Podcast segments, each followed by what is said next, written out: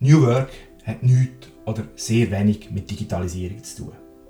Die neuen Möglichkeiten, die die digitale Technologie uns heute bietet, ermöglichen uns aber im Gegenzug, dass wir die Arbeit komplett neu denken, aufbauen und organisieren Was uns aber zusätzlich noch viel mehr fordert oder gar überfordert, ist das Tempo dieser Veränderungen. Die Geschwindigkeit führt oft dazu, dass wir den Fokus verlieren oder auch geblendet sind. Herzlich willkommen zu einem weiteren Podcast von Move Your Mind. Mein Name ist Stefan Tanner. Bei Move Your Mind begleitet wir Firmen und ihre Mitarbeitenden auf dem Weg in die neue Arbeitswelt. In diesem Podcast möchte ich über die Einstellung und den Fokus sowie über den Aspekt Komfortzone von uns und jedem Einzelnen reden und das Thema transparente Zusammenarbeit zwischen den Mitarbeitenden und den Firmen durchleuchten. Ich werde zum Einsteigen als erstes rund 40 Jahre zurück. Ende der 70er Jahre vom letzten Jahrhundert ist der Begriff New Work in den USA ins Leben gerufen worden. Zu dieser Zeit hat der Professor Dr. Friedhof Bergmann in den USA den Auftrag bekommen, ein sogenanntes New Work Zentrum aufzubauen. Ja, wie ist man überhaupt schon zu dieser Zeit zu, dem, zu der Idee gekommen, dass man so ein New Work Zentrum aufbauen könnte? Der Grund dahinter war, dass man zu dieser Zeit bereits anfangen automatisieren. Automatisieren in der Automobilindustrie. Hat anfangen, Computer neben Förder- oder Fließbänder anstellen und somit sind oftmals Arbeitskräfte in grosser Masse überflüssig geworden. Das Ziel war, dass man Massenentlassungen verhindern konnte. Wir wollten also den Mitarbeitenden, die von diesen Entlassungen gefördert waren, die Möglichkeit von Begleitung geben. Die Begleitung hat darin bestanden, dass man gemeinsam herausgefunden hat, was denn wirklich entsprechende Leidenschaftsarbeit ist. Oder wie der Professor Bergmann gern formuliert, was wollte ich wirklich, wirklich? Aus meiner Sicht setzt sich New Work aus zwei Akteuren zusammen. Wir als Menschen, als Arbeitskraft und im Gegenzug die Unternehmen. Beide Akteure haben spezifische Aufgaben und nur wenn die Aufgaben gegenseitig verbindlich wahrgenommen werden, ist auch wirklicher Wandel möglich. Ja, was sind denn nun die Aufgaben und Pflichten für uns als individuelle Arbeitskraft?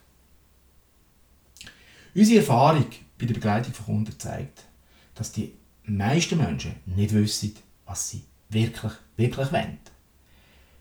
Nur wenn wir das selber wissen, ist, was wir wirklich, wirklich wollen, ist sinnstiftende Arbeit erst möglich.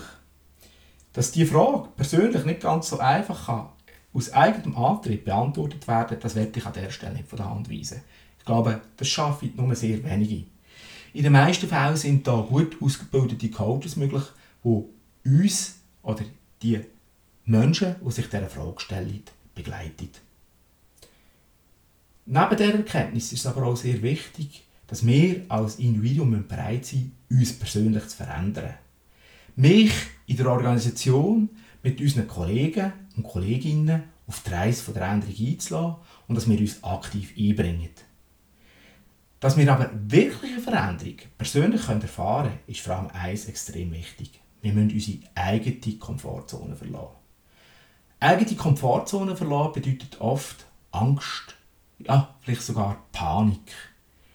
Ja, es ist total etwas Ungewisses, wo wir reingehen. Und ich glaube, der Gap von dem Ungewissen können wir nur kompensieren, indem wir uns mit den Themen der Veränderung sehr intensiv und vor allem persönlich miteinander aussetzen. Somit wird das Ganze immer greifbarer und für uns gibt das entsprechende Sicherheit.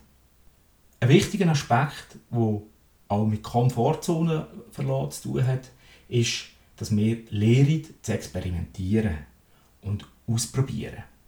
Künftig ist nicht mehr Spezialisierung gefragt. Es ist vor allem Veränderungsfähigkeit gefragt. Und wir müssen lernen, dass wir bewusst einen Teil unserer Zeit in Experiment investieren. Folgendes Zitat von Patty McCord, Chief Talent Officer von Netflix, trifft aus meiner Sicht die Eigenverantwortung von Mitarbeitenden in Unternehmen sehr punktgenau. man sollte vorsichtig damit sein, zu erwarten, dass sich das Unternehmen um deine Karriere kümmert. Das ist nicht seine Aufgabe. Die Aufgabe des Unternehmens ist vielmehr, sich um seine Kunden und Partner zu kümmern. Mit anderen Worten, es ist unsere Pflicht und Eigenverantwortung, dass wir genau wissen, was wir wollen. Offen sind für neues Wissen und uns in innovative Projekte hineingeben Wenn die Mitarbeitenden zusätzlich noch ein Unternehmen finden, wo das wo 100% zu ihnen passt, dann entsteht wahre Erfüllung. Ja, welche Aufgaben haben jetzt auch auf der anderen Seite die Unternehmen? Aus meiner Sicht ist die primäre Aufgabe von Unternehmen, dass sie heute Transparenz schaffen. Hinter dem Wort Transparenz verstecken sich sehr viele Facetten. Transparenz ist primär Kulturwandel. In den letzten Jahren oder sogar Jahrzehnten haben wir die Art von Kultur gar nicht gelernt. Aus diesem Grund fällt es uns also wahnsinnig schwer, dass wir das in den Firmen einführen können. Nur ohne Transparenz ist keine Sinnfindung und auch das notwendige Vertrauen nicht möglich. Ja, was ist denn Transparenz? Ich habe folgende Definition gefunden. Durchschaubarkeit ohne Durchsichtigkeit einer materiellen oder immateriellen Sache bzw. eines Sachverhaltes. Transparenz ist eine wichtige, gegenseitige Grundlage, um Klarheit und Vertrauen zu schaffen. Immer mehr Unternehmen beklagen sich, dass es zusehends schwieriger wird, gute, motivierte Talente zu finden. Zusätzlich vermisst man immer mehr Bereitschaft für Verantwortung zu übernehmen, mitzugestalten und sich auch persönlich weiterzuentwickeln. Aus meiner Sicht schafft ehrlich und authentisch gelebte Transparenz genau die Grundlage für so eine erfolgreiche Zusammenarbeit. Ich möchte an dieser Stelle zwei Beispiele bringen, was ich darunter verstehe äh, oder dass für die Zuhörer auch greifbar wird, was mit so einer Transparenz gemeint ist. Nur wenn wir auf der einen Seite Unternehmen haben, die ganz klar formulieren, was sie wollen und nicht wollen, können wir auf der Gegenseite entscheiden, ob wir das wollen oder nicht wollen. Sprich, wenn es mir persönlich sehr wichtig ist, dass ich meine Arbeit mit einem höheren Anteil ortsunabhängig und flexibel erledigen kann, dann kann ich mir sicher nicht ein Unternehmen aussuchen, das genau diese Arbeitsform gar nicht anbietet. Auf dieser Seite, wenn ein Unternehmen sich in einer Projektform organisiert, durch das höhere Eigenverantwortung will, und Mitarbeiter, die sehr stark mitgestaltet, ist das auch klar formulierte Anforderung, wo ich als Mitarbeiter auch muss Stellung dazu nehmen ob ich das will oder nicht will. Wenn wir dann auch gegenseitiges Einverständnis sind, kann man das bei Bedarf auch wieder prüfen und entsprechend einfordern. Ja, wie bringen wir jetzt die beiden Seiten zusammen? Jedes Unternehmen hat seine eigene Kultur und Geschichte. Der richtige Weg von so einem Wandel muss individuell und selber gefunden werden. Es ist sehr wichtig, dass man beim Starten eine fundierte Standortbestimmung hat und auch einen Plan mit Arbeitspaketen, die verdaubar sind und sehr schnell Erfolgserlebnis ermöglicht. Zusätzlich ist sicher sehr eine grosse Herausforderung, dass man Zeit für die Veränderung auch bereitstellen muss. Die steht immer in Konkurrenz mit dem Tagesgeschäft. Dass der Weg oder dass der, der Weg vom Wandel nicht einfach ist, das wollen wir an dieser Stelle auch nicht vorenthalten. Je nach Studie oder Umfrage, die man liest, fühlen sich weniger als 10% der Unternehmen in der Schweiz auf die neue Arbeitswelt vorbereitet.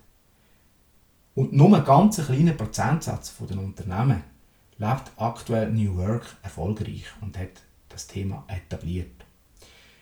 Warum scheitert die New Work-Initiative in Unternehmen? Untersuchungen zeigen da, dass folgende vier Faktoren sehr entscheidend sind.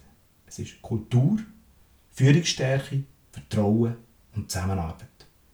Im Gegenzug gibt es sehr viele Beispiele aus dem angelsächsischen Raum, wo der Wandel bereits schon sehr erfolgreich umgesetzt und implementiert haben. Bevor wir aber mit dem eigentlichen Wandel starten können, ist vor allem ein wichtiger Schritt von der Veränderung zwingende Voraussetzung. Die Haltung und das Weggerüst auf der Ebene des Management. Ohne diesen inneren Wandel bleibt jeder Versuch, die Arbeitswelt zu verändern und neu zu gestalten, plus eine anstrengende und energieraubende Kratzerei an der Oberfläche, die ja, am Ende Resignation und Frustration zurücklässt. Es muss unser Ziel sein, dass die Arbeit das wird, was uns stärkt. Ich hoffe, Sie haben ein paar spannende Aspekte mitnehmen und ich bedanke mich für Ihre wertvolle Zeit, die Sie bei unserem Podcast gewidmet haben.